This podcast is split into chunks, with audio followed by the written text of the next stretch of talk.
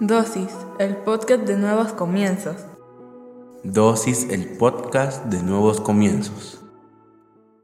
Bienvenidos sean todos y cada uno de ustedes una vez más a Dosis. Hoy hablaremos sobre tu historia. ¿Alguna vez te has comparado con alguien? ¿Alguna vez has querido que te suceda lo mismo que le ha sucedido a alguien? ¿Alguna vez has querido contar, entre comillas, con la suerte que tiene otra persona? De eso hablaremos este día. En los tiempos en los que vivimos, desafortunadamente, estamos rodeados de personas que quieren imitar a otras o tenemos ese pensamiento de querer ser tan exitosos como otras personas. En lugar de usarlo como motivación, lo usamos como un método de frustración cuando las cosas no se nos dan, cuando no nos damos cuenta que nosotros tenemos la capacidad de escribir nuestra propia historia no de copiar la historia de alguien más. Primera de Samuel 17 del 38 al 40 ilustra perfectamente esto que te estoy diciendo. Saúl vistió a David con sus ropas militares, le puso un yelmo de bronce en la cabeza y lo cubrió con una armadura. David se ciñó la espada sobre sus ropas militares y trató de caminar, pues no se las había probado antes. Entonces David dijo a Saúl, no puedo caminar con esto, pues no tengo experiencia con ellas. David se las quitó y tomando su callado en la mano, escogió del arroyo cinco piedras lisas y las puso en el saco de pastor que traía, en el zurrón, y con la onda en la mano se acercó al filisteo. En este momento David está saliendo a batalla contra Goliat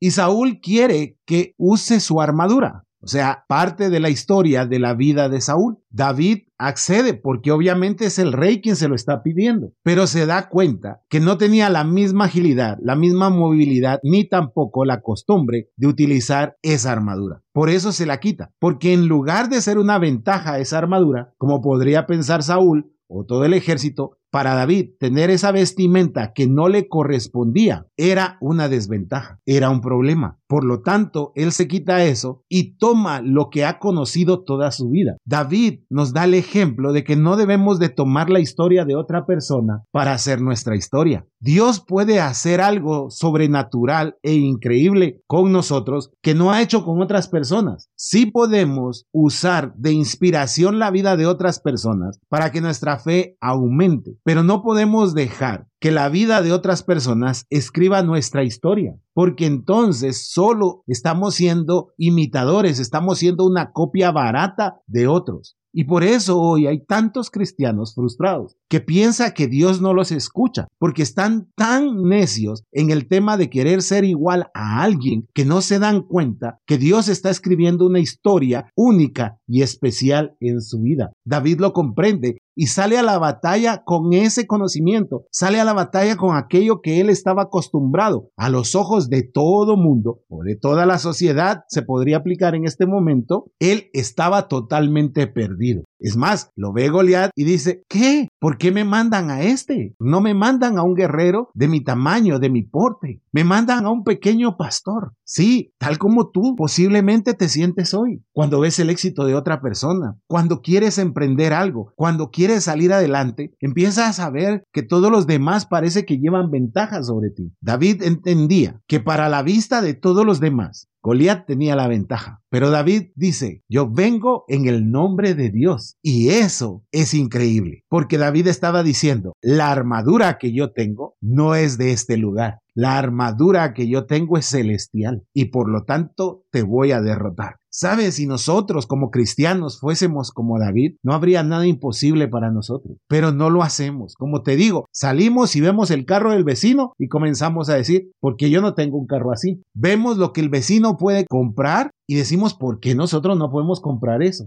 Y lo que hacemos es que nos llenamos de una frustración total, porque comenzamos a querer vivir nuestra vida a través de los ojos de ellos. Y ahí perdemos nuestra fe. David hubiera perdido esa batalla si hubiese usado la armadura de Saúl. David forjó su victoria en el momento que aceptó sus recursos y no los de alguien más. Hechos 8, 17, 20 ilustra otra historia. Entonces les imponían las manos y recibían el Espíritu Santo. Cuando Simón vio que el Espíritu se daba por la imposición de las manos de los apóstoles, les ofreció dinero diciendo, dadme también a mí esta autoridad, de manera que todo aquel sobre quien ponga mis manos reciba el Espíritu Santo. Entonces Pedro le dijo, que tu plata perezca contigo, porque pensaste que podías obtener el don de Dios con dinero. Aquí Simón deseaba algo que tenían los discípulos, que era el Espíritu Santo. Él quería imitarlos. Esto pasa mucho en la iglesia hoy en día. Vemos algo en un video de TikTok de una iglesia y queremos replicarlo en nuestra iglesia.